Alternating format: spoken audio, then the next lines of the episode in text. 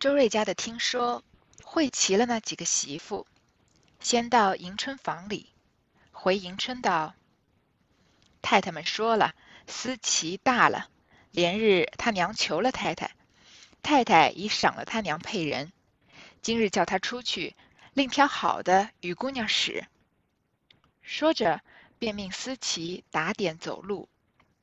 迎春听了，含泪似有不舍之意。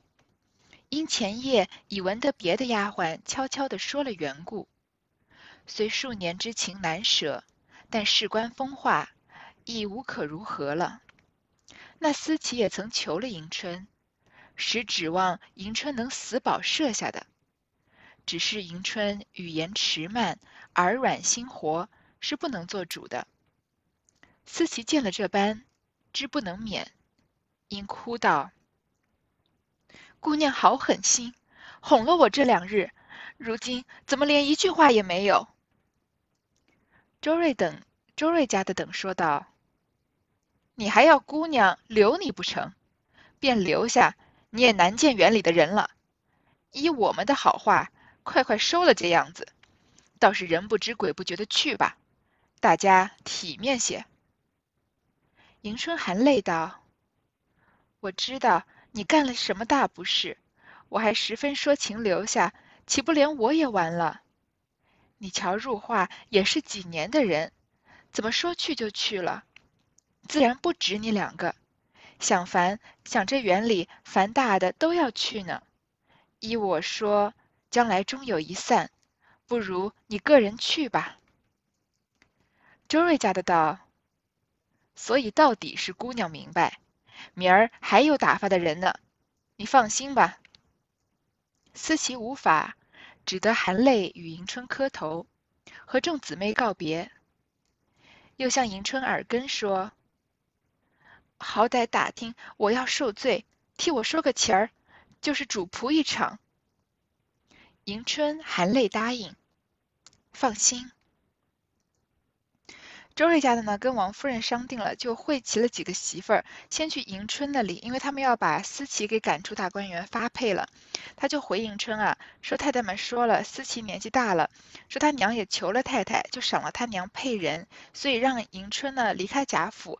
再挑别的丫鬟给姑娘使，因为他肯定不可能当着迎春的面说你你的这个丫鬟思琪伤风败俗，跟她表哥幽会被我们查出来了，这不这不可能当着迎春的面说的，因为她是个未出阁的女孩子，就只说啊她年纪大了要赏，呃要赏她出去配人。当然这么突然的情况下，把迎春这么重要的丫鬟给支使走，那很明显就是有其他的原因，而且这原因呢，迎春已经知道了。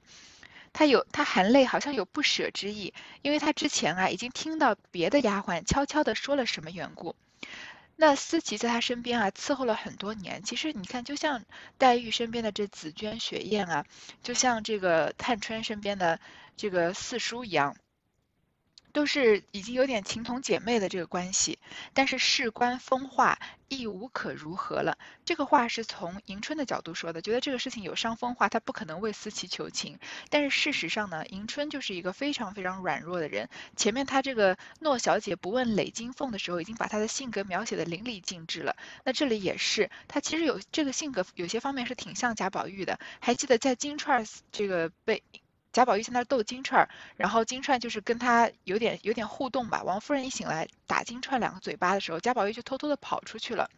那这贾宝玉跟金钏的关系呢，还不像迎春跟思琪的关系这么亲密，因为他就是贴身伺候他好多年的丫鬟嘛。所以从迎春的角度看啊，这是事关风化，无可如何，也不能。替他求情，但是从我们读者的角度看啊，也反映得出迎春的性格是懦弱到什么程度。他一句甚至没有开口帮思琪说任何一句话，这个事情不管放到谁的头上，比如说，呃，如果说是探春，自然不用说，她肯定会站出来挡在四叔前面的。即使是林黛玉，她也会帮她的紫鹃和雪雁说话的。那当然，惜春就是另外一种情景了，她的丫鬟入画就是她赶走的嘛。那思琪呢？之前也求了迎春，她本来希望啊，迎春能死保设下的。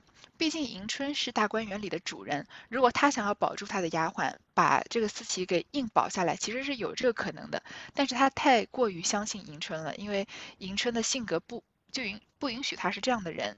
只是言迎春啊，语言迟慢，耳软心活，是不能做主的。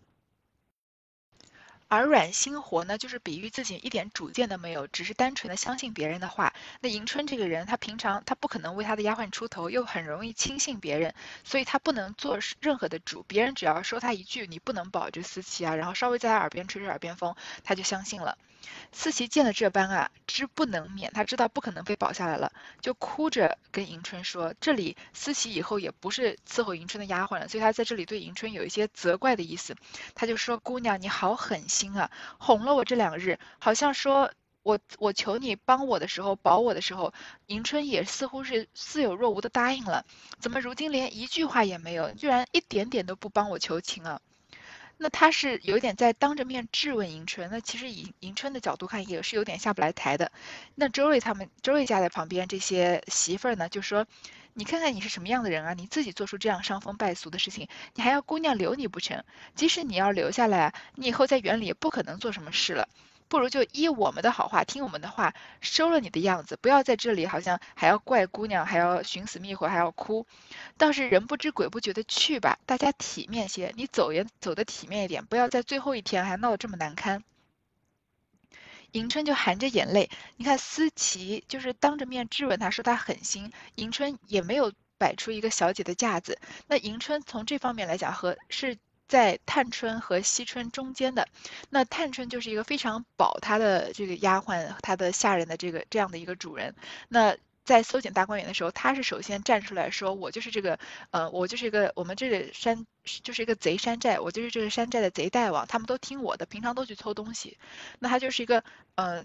挺身挡在自己的下人前面的人，那惜春就是一个截然相反的人，就是他的丫鬟入画其实没犯什么太大的事儿，就是他的表哥还他的哥哥不是在贾珍那里伺候嘛，然后有时候得了一些贾珍的赏，然后就让他的妹妹帮忙收着。其实这个事情可大可小，可以不追究的，但是入画当场就要跟呃四呃惜春当场就要跟这入画翻脸，就说要把他给赶走，说你你就说不要惯着他这样子。那迎春呢，就是在惜春和探春的中间，她既不保这个思琪，她也没有要赶着思琪走，她就是一秉承她一贯这样懦弱的性格，就是他们在别人要赶思琪走吧，她也不帮思琪说话。那如果思琪要留下来，她心里其实也很高兴。其实你看看她对思琪这样的态度啊，其实就跟她前回对她自己头上的一个金凤的这个钗的发钗的这个态度其实是一样的，不管是人还是东西，还是嗯。对自己来说很重要的东西，在他的眼里好像都没有什么值得要为这个东西拼一拼一拼命，要为他出一出头的，好像他没有这样的性格。就不管是发差还是伺伺候他很多年的一个仆人，如果不见了，如果不在了就不在了吧。那没有还我还能怎么办呢？我就是如果他你们去告发他，那我也不帮他说话。如果这个金凤找回来的话，那我就收着。那思琪就是呃，惜迎春就是这样一个随波逐流到这个地步的人。说我知道你干的是什么事情，如果我还在这里说情，要留你的话，岂不连我也完了呢？你瞧瞧入画也是几年的人，他就说到这个伺候呃惜春的入画了，说他怎么也说去就去了，而且也不止你们两个，这里呀园里面凡大的都要去呢，他就把这件事情大事化小，以这样的语调就说，好像这个思琪被搜出呃这个春宫图不是。不存在，也好像入画被牺牲赶走也不存在，他就把这个事情一概而论，就说你们都年纪大了嘛，年纪大了都是要配人的，那我还能怎么办呢？你看入画走了，你也要走，还有别的人要走呢，所以你也不要太难过。依我说啊，将来终有一散，不如你个人就去吧。他就是这样随波逐流的，让人他随波逐流的程度，让人甚至让人恨得有点咬牙切齿。你看像惜春这样子的人，你如果跟他有。过交集，你还知道要远离他，就是就现在的生活来说，当然他的丫鬟没得选择了。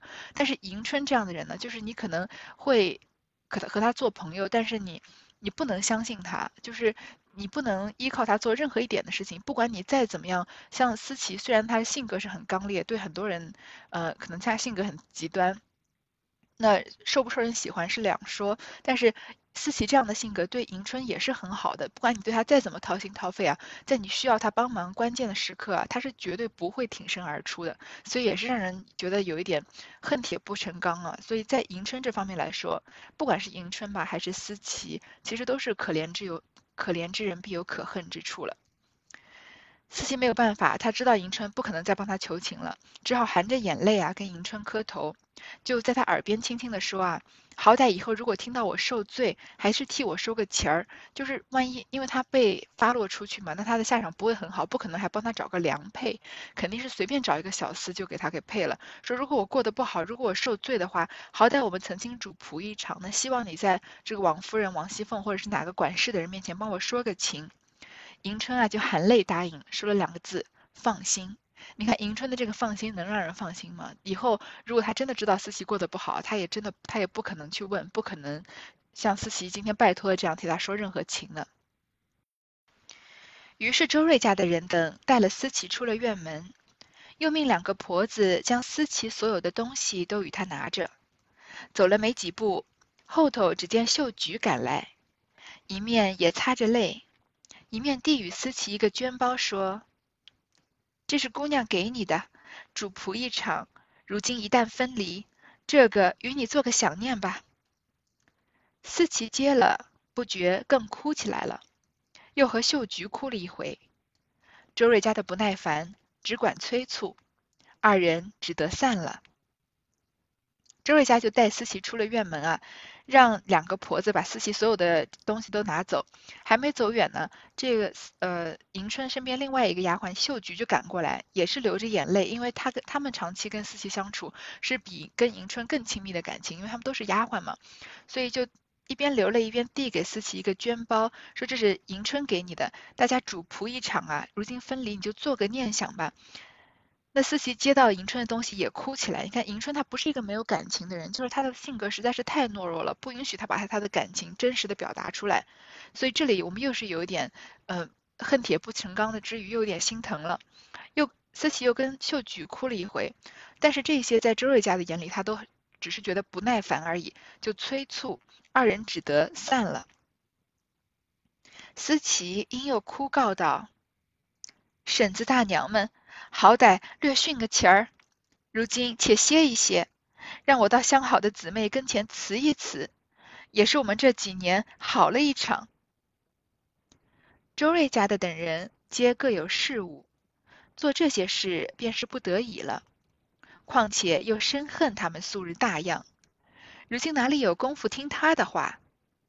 因冷笑道：“我劝你走吧，别拉拉扯扯的了。”我们还有正经事呢，谁是你一个衣包里爬出来的？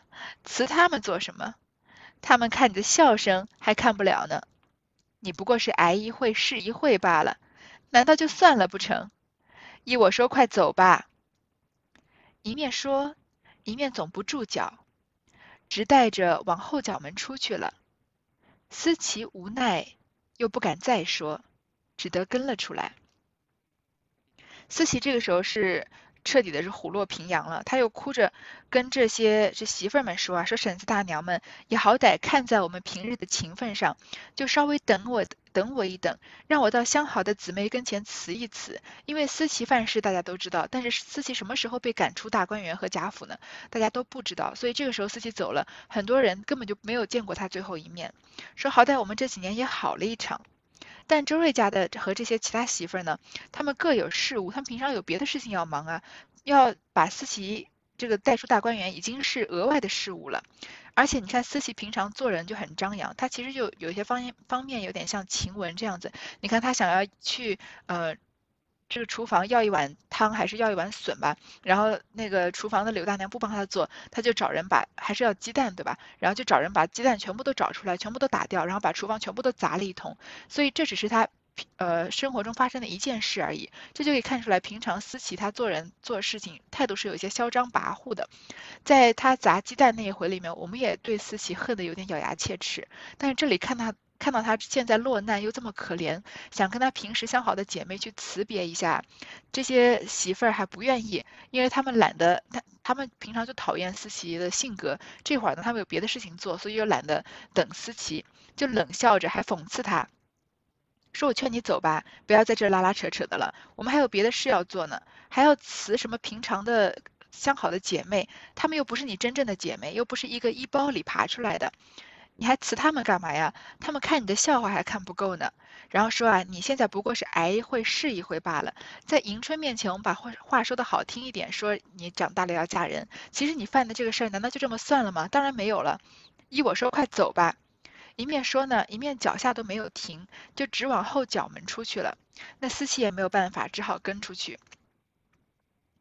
可巧正值宝玉从外而入，一见带了思琪出去，又见后面抱着些东西，料着此去再不能来了。闻因闻得上夜之事，又兼晴雯之病应亦因那日加重，细问晴雯，又不说是为何。上日又见入画已去，今又见思琪一走，不觉如丧魂魄一般，因忙拦住问道。哪里去？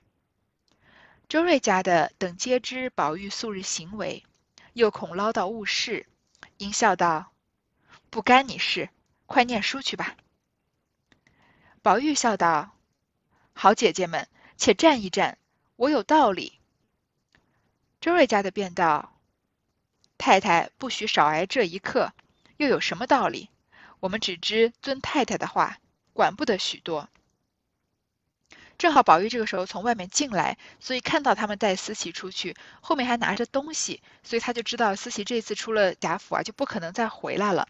他听说大观园抄检的事情，又听说晴，又因为晴雯的病也很更加严重，因为晴雯在那日见了王夫人，她本来身体就不好，因为那日见了王夫人，心病更重，所以心病和身体的病就缠绵成一股重症了。那他问晴雯是为什么？晴雯又不说是为什么，因为是贾宝玉的母亲在为难他，而且，呃，他也知道贾宝玉没有办法帮他什么忙，而且晴雯这个时候心病已经很严重了，可以几乎算是一个抑郁症晚期了吧。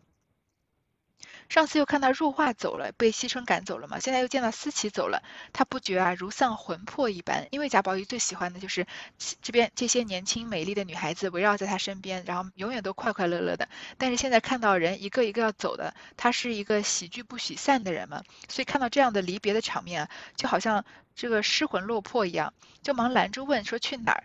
那周瑞家他们都知道贾宝玉平常的行为就是有一点疯癫的嘛，又害怕跟他唠叨误事，就。不跟他多解释，贾宝玉就让他们站一站，说我有事要说，有道理的。那周瑞家的知道贾宝玉哪有什么道理好讲的，就说不，太太不许少挨一刻，你有什么道理啊？我们是奉太太的命，管不了这么多了。思琪见了宝玉，因拉住哭道：“他们做不得主，你好歹求求太太去。”宝玉不禁也伤心，含泪说道：“我不知你做了什么大事。”晴雯也病了，如今你又去，都要去了，这却怎么的好？周瑞家的向思琪道：“你如今不是傅小姐了，若不听话，我就打得你。别想着往日姑娘护着，任你们做好。越说着还不好走，如今和小爷们拉拉扯扯，成个什么体统？”那几个媳妇不由分说，拉着思琪便出去了。这会儿思琪看到宝玉啊，他已经快要出角门了，那离开贾府就再也不可能回去了，这是他最后一个机会，所以他拉着宝玉就哭着说啊，说他们做不了主，你好歹替我去求求王夫人吧。其实思琪这盘棋就算错了。如果贾宝玉真的由贾宝玉去为了思琪在王夫人面前出头，那思琪只会死得更惨。因为王夫人我们前面说，她就有一种奇妙的妒美癖，她觉得所有美丽的女孩子都会勾引她的儿子。那加上思思思琪是真的被搜出这个春宫图绣绣春囊嘛，然后被。有这种伤伤风败俗的名声，那如果他自己的儿子又为这个伤风败俗的女人求情的话，那王夫人只会更加气急败坏吧。本来可能不准备把思琪给弄死，最后可能思琪也不得不死了。但是这会儿思琪就好像抓住一个救命稻草一样，也管不了这么多了。那宝玉也伤心，但是宝玉也不太会去为了思琪在王夫人面前求情的，因为他和迎春一样，也是个软弱的人。他就说啊，我不知道你做了什么大事，什么大坏事。然后这会儿还说晴雯也病了，如今你又去，你们都走了，这却怎么的好？你看从思琪的角度来听啊，宝玉这会儿说晴雯也病了，那就完全是一种，如果你是思琪，你的你的火烧眉毛了，人都要被赶走了，然后你赶走之后就不知道给发配，呃，嫁给什么样的人，然后就过怎么样的一生，基本上是会很苦的，因为思琪都跟着，呃，迎春都跟迎春说，如果你见我过得太受罪的话，就替我求个情，所以思琪做好最坏的准备了，这里抓住救命稻草求贾宝玉，贾宝玉跟他说什么？哎，现在晴雯也病了，你又走。你们都走，那怎么办？这会儿就是谁还能管到晴雯啊？我都快不行了，我都要死了。但是从宝玉的角度看啊，他这个评论也是挺自私的。他就觉得这些女孩子都要离开了，这些这个接下来的日子啊，只会越来越难。他并没有主动要去帮思琪求情的意思。如果思琪这会儿能遇到的是探春，那求求探春啊，说不定有不一样的结果。但是周瑞家的他们啊，本来就讨厌思琪嘛，所以这时候就说你如今又不是小姐了。当然，思琪从来就不是小姐，但是因为是伺候大小姐的贴身丫贴身丫鬟，所以在仆人里面地位也挺高。很多仆人他们这个他首先他们有可能是有一些小丫鬟也是伺候他们的，而且很多仆人对他们也是为他们马首是瞻的。像厨房里的刘大娘这些，他们都是要呃稍微照顾照顾他们，多给他们开开小灶这样子。但是你现在不是这个身份了，你要是不听话，我就打的你，我可以打你的。你不要想着平常姑娘护着，可以任你们作威作福。你这会儿说着还不愿意走，又跟小爷拉拉扯扯，你跟贾宝玉拉拉扯扯，成什么体统啊？你本来就是个伤风败俗的女人，你这会儿还跟贾宝玉拉拉扯扯的，那几个媳妇儿就不由分说啊，拉着思琪就出去了。宝玉又恐他们去告蛇，恨得只瞪着他们，看已去远。方指着恨道：“奇怪，奇怪，怎么这些人只嫁了，只一嫁了汉子，染了男人的气味，就这样混账起来，比男人更可杀了。”守园门的婆子听了，也不禁好笑起来，因问道：“这样说，凡女儿个个是好的了，女人个个是坏的了？”宝玉点头道：“不错，不错。”婆子们笑道：“还有一句话，我们糊涂不解，倒要请问请问。”方玉说时，只见几个老婆子走来，忙说道：“你们小心，传齐了伺候着。此刻太太亲自来园里，在那里查人呢，只怕还查到这里呢来呢。又吩咐快叫怡红院的晴雯姑娘的哥嫂来，在这里等着领出她妹妹去。”应笑道：“阿弥陀佛，今日天睁了眼，把这一祸害妖精退送了，大家清静些。”宝玉一闻得王夫人进来清茶，便料定晴雯也保不住了，早飞也似的赶了去，所以这后来趁怨之语，竟未得听见。宝玉害怕这些媳妇儿啊又去王夫人面前告状，说他跟思琪拉拉扯扯的，就恨得只瞪着他们。你看他虽然气，但是他也没有帮思琪说一句话。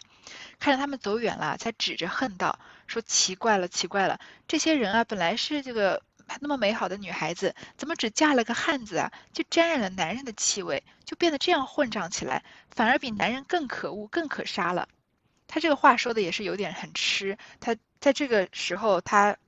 生气啊，然后讽刺这些婆子，只是觉得她们沾染了男人的气味，就变得跟男人一样污浊不堪了。这守园门的婆子听了也觉得好笑，就说：“就你这样说啊，那女儿个个是好的了，女人个个都是坏的了，好像没出阁前的女儿都是好的，嫁了人之后的女人都是坏人了，因为她们都沾了男人的气味了吗？”宝玉就点头说：“啊，不错不错。”婆子们就笑着说：“我还有一句话糊涂不解，倒要请问请问。”还没说是什么话，有几个老婆子走过来，就说啊，你们小心点，把人都到齐了，要伺候着。这会儿啊，太太王夫人亲自来园里了，在那查人呢，只怕还会查到你们这儿来呢。而且王夫人又吩咐啊，要快叫怡红院的晴雯哥、晴雯姑娘的哥嫂来，要晴雯的哥哥嫂子啊，把她领出来，领出大观园，领出贾府，就是说也要把晴雯赶走了。所以这一天要赶走的可不止思琪一个人了。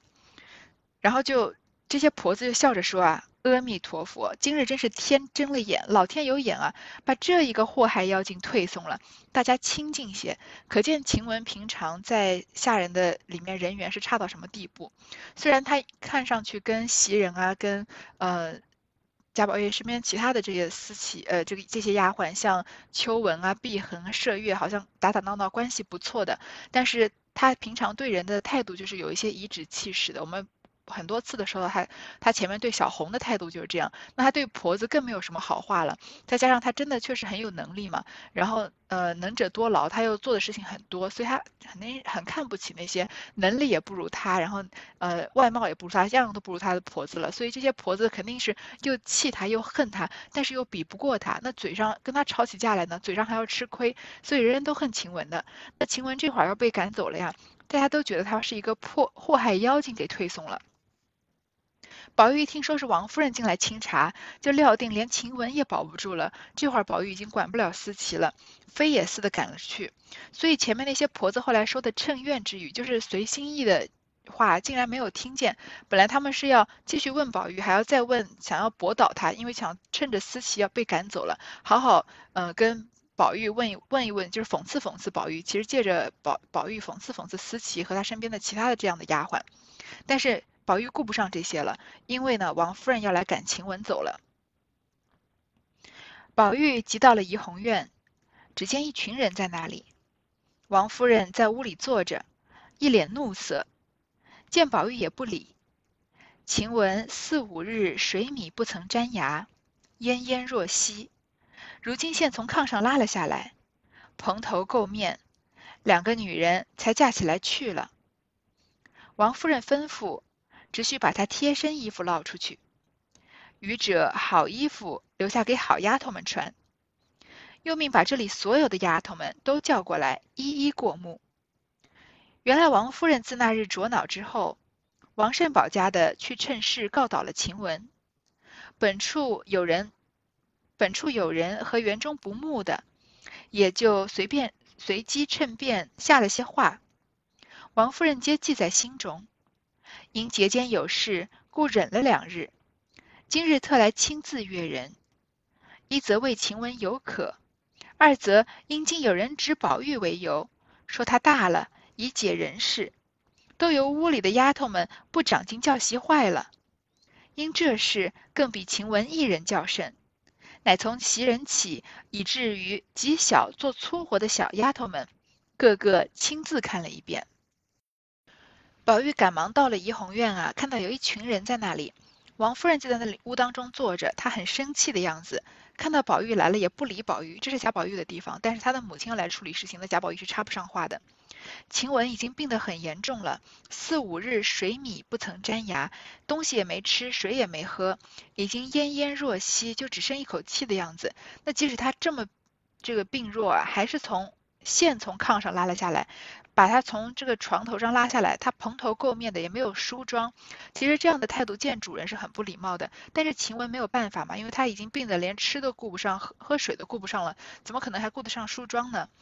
有两个女人架起来去了，她自己可能已经不能下床，走不了路了，还是有两个婆子来架起来走的。王夫人吩咐啊，只能把晴雯贴身的衣服给撂出去，而且还不是让她带走，是摔出去啊。这些好衣服，晴雯的衣服啊，要留下来给好丫头们穿。然后呢，又让把所有的丫头都叫过来，一一过目。原来王夫人那天生气啊，抄检大观园之前，当时王善保家的不是又趁势告了晴雯吗？说陈晴雯把贾宝玉教坏了，那是王夫人最怕的事情。本处啊，有人跟晴雯本来就不和睦的人啊，就趁机下了些话，落井下石，就跟着煽风点火说了一些话。王夫人都记在心中，但是才刚刚过春秋节，呃中秋节嘛，因为节间有事，她就忍了两日，今天特地来看人。一则呢，是因为晴雯的事情，一定要把晴雯给赶走；第二呢，有人指啊宝玉为由，说宝玉年纪大了，他已经不是之前那个小男孩了，已经通人事了，已经是个男人了。那屋里的丫头们啊都不长进，把他给教坏了，只教他一些男女之事，不催促他好好读书这样子。这个事情啊，是比比晴雯一个人更要麻烦，更王夫人更需要处理，因为她身边就是不知道有多少像晴雯这样的狐妹子。以王夫人的角度来看啊。所以从袭人开始啊，最大的丫鬟开始，到极小的做粗活的小丫头们，一个个都亲自看了一遍。因问：“谁是和宝玉一日的生日？”本人不敢答应。老妈妈指道：“这一个慧香，又叫四儿的，是同宝玉一日生日的。”王夫人细看了一看，虽比不上晴雯一半，却有几分水秀，是其行止、聪明皆露在外面，且也打扮的不同。王夫人冷笑道：“这也是个不怕臊的。他背地里说的，同日生日就是夫妻，这可是你说的。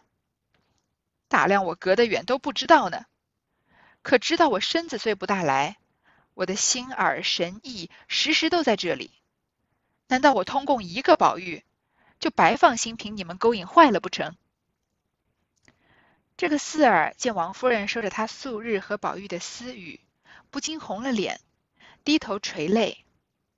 王夫人既命也快把他家的人叫来，领出去配人。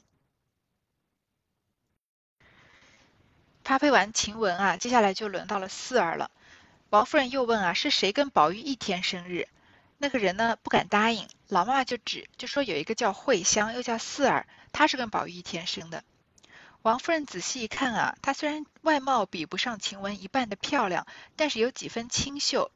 就视其行止啊，她的言语言举止啊，聪明皆露在外面。这话讲得很妙，王夫人也就只能看得出那些聪明露在外面的人。其实，呃，虽然晴雯也非常聪明，但她的聪明也是露在外面的。但是像袭人这样的人，她的聪明和薛宝钗的聪明就不是露在外面的。所以王夫人最讨厌就看到这种聪明露在外面的人，然后也她打扮的也不同，也比别人更加讲究一些。王夫人就冷笑着说啊，你也是个不怕臊的。他背地里说的同日生日就是夫妻，这可是你说的，所以这个四儿和贾宝玉同一天生日，在六十二、六十三回的时候，贾宝玉不是过过一次生日，那次生日做过得很热闹，有很多人其实都跟贾宝玉一天生日的，像平儿、像这个方官、像这个薛宝琴，甚至薛科都是跟贾宝玉一天生日。然后说这个四儿也跟他一天生日，而且他私底下说过这句话，说同日生日就是夫妻，这绝对是触到王夫人的逆鳞了。那就说这是不是你说的呀？打量我隔得远，你以为我什么都不知道呢？这话就看得出来，王夫人在贾宝玉身边，怡红院那里是有耳，就是眼线的，有耳目的。说我的心耳神意时时都在这里，贾宝玉的怡红院发生的什么事情，一举一动我都知道。所以怡红院里面是有人去跟王夫人告密的，不然平常这些话，呃，这些这个很私底下说的话，是王夫人是不可能听得到的。然后说，难道我通共一个宝玉？你看，在王夫人的角度来说，宝玉就他就是他个人的财产。你看他这句话说的淋漓尽致，我通共就一个宝玉，宝玉是我的，而且我就只有一个，难道就白放心你们勾引坏了不成？难道就让你们这些狐媚的全部都勾引走了呀？所以这个呃，作为母亲啊，对儿子儿女，尤其是儿子，占有欲太太强，他对他一个男性长大之后，那对他的未来绝对不是一件好事情，因为。一个男一个男性需要成熟，需要做很多独立要自己做的决定。那很多时候母亲占有欲占占有欲太强呢，这样生活。生活中长大的男孩子啊，有两个可能，有两个极端，一个就是他本人非常的懦弱，就像贾宝玉这样子，根本就不知道怎么样做决定，因为一切都是母亲决定的。另外一种可能呢，就是他有可能非常的外强中干，就是虽然他表面看上去是个很强势的人，但他内心里面其实也是个一个纸老虎这样子的人。当然我这么说有点以偏概全了，只是一个我我我应该说是我个人看法吧，不代不代表不代表什么。以王夫人的这个。角度来说，他们都是在勾引他的儿子。这个四儿啊，看到王夫人说的是他素日和宝玉的私语，两个人私底下说的东西，就不禁红了脸，低头垂了泪，因为这是事实。王夫人就命人啊，把他的家人叫出来，也领出去配人。那四儿肯定私底下跟宝玉就是。宝玉跟他的丫鬟们都比较呃没遮拦的嘛。那在《红楼梦》到这个程度，我们知道很明确的跟宝玉发生过性关系的，那就是袭人，其实是王夫人最信任的袭人。还有这个碧痕，是通过好像麝月把某个丫鬟的嘴说的，说他们洗澡啊洗到水整个房间都是，床上都是，最后清理了半天才清理干净。那四儿跟宝玉是不是也有一些暧昧的关系呢？所以私底下说同日生就是夫生日就是夫妻呢？有这个可能，但是曹雪芹没有。仔细的去写，所以我们只能是一种猜测。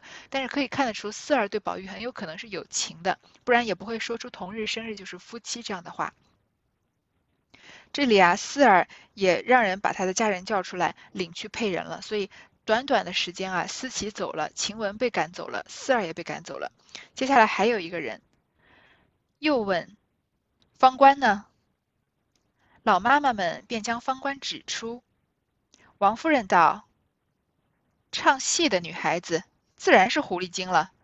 上次放你们，你们又懒带出去，可就该安分守己才是。”你就成精鼓捣起来，挑唆着宝玉无所不为。方官笑辩道：“并不敢挑唆什么。”王夫人笑道：“你还犟嘴！我且问你，前年我们往皇陵上去，是谁挑唆宝玉要柳家的丫头五儿了？幸而那丫头短命死了，不然进来了，你们又连火聚党，糟害这园子呢。”我连你干娘都气倒了啊！你你连你干娘都气倒了，岂止别人？应贺命，唤他干娘来领去，就赏他外头自寻个女婿去女婿去吧，把他的东西一概给他。又吩咐上年凡有姑娘们分的唱戏的女孩子们，一概不许留在园里，都令其个人干娘带出，自行聘嫁。一语传出。这些干娘皆感恩，趁愿不尽，都约其与王夫人磕头领去。王夫人下一个要发配的对象就是方官，老妈妈们就把方官指出来。王夫人就说：“那你是个唱戏的女孩子，是个戏子，那戏子当然就是狐狸精了。你看王夫人这个人，她的思想腐朽到什么程度，然后就是主观臆断到什么地步？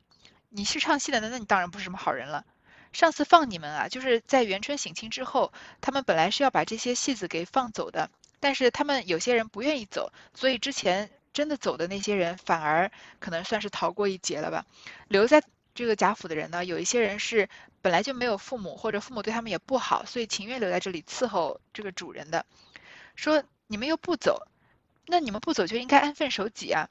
你就成精鼓捣起来，你就当个狐狸精啊，勾引我儿子，挑唆着宝玉，什么都做。方官还要辩解，笑辩道：“说我不敢挑唆什么。”王夫人就笑，当然她也是冷笑。方官的笑也不是真心的笑。王夫人就说：“你还敢犟嘴啊？我问你，前年啊，我们去皇陵上去的时候，不是有个老太妃他们去福陵吗？他们都不在吗？说是谁挑唆着宝玉要柳家的丫头五儿了？还方官不是当时跟柳家的？”走得很近，因为柳家的想把刘五儿放到宝玉房里，那宝玉也有心要把这个刘五儿承接过来的，但是最后没成。那方官是在中间起一个穿针引线的作用的。说幸而那丫头短命死了，这里通过王夫人的口，我们知道原来刘五儿也死了。她当然她的身体那个时候一直不好，我们是知道的，但是她死了我们倒是，呃不清楚，因为只只知道在当时闹过那一场以后，刘五儿的身体就越来越弱。说不然他进来了呀，你们要连火聚党，糟害这园子呢。你们，你是你想要把刘五儿弄进来的，那他真的弄进来了之后，你们不就是变成一伙的了吗？那就更要糟害这个园子了。你连你干娘都气倒了，岂止别人？这个方官这些丫鬟们跟这些婆子们，她们表面上的干娘，其实对他们一点都不好，完全没有亲情的这些婆子们，他们对立是我们早就知道的事情。但是以王夫人的这个角度来说啊，你干娘就是你的娘嘛，你连她都给欺倒了，都欺负她，那你别人你还放在眼里吗？就贺命啊，说换她干娘来领去。就让他外头自寻个女婿去吧，让他的婚姻大事啊，就交给他的干娘做主吧。那你看方官这样的人，他的干娘连洗头水都不愿意给他用新的，那怎么可能会给他找一个好的丈夫呢？所以他的命运也是一定会是很惨的。说把他的东西都给他，然后又方吩咐啊，上年凡有姑娘们分的唱戏的女孩子们，一个都不能留在园里，让他们各自的干娘带走。那他们的下场也就是跟方官一样，还有这些什么呃灵官啊。偶官啊，地官啊，这些人都应该不会有什么好下场的。那我们知道灵官和对贾强有情，那贾强对他也有情，那有灵官画墙这样的情节，所以不知道也许灵官的下场会比他们好一些。如果他出去发配的人的话，贾强会来跟他求亲，那这些我们都不知道了，只只知道这些留在怡红院的、留在大观园的戏子啊，都没有什么好下场。这些干娘啊，皆感恩趁怨不尽，因为他们在大观园里面伺候，这些干娘占不到他们什么便宜，而且又有主人撑腰。那一旦拿，一旦把他们领走出去之后，发配送人，那彩礼什么的又可以赚很多的钱，所以都很开心啊。这些干娘不是他们，并没有把这些呃女孩子的戏子当成女孩，这个当成女儿来看嘛，只是把他们当成一个赚钱的工具而已。就都约齐了，跟王夫人磕头领去。你看王夫人。这么雷厉风行的来到怡红院啊，一下子就发配走了三个人，同时把其他的这个戏子也全部都发配走了。接下来还有出了出现其他的什么事情呢？我们就下一回再说。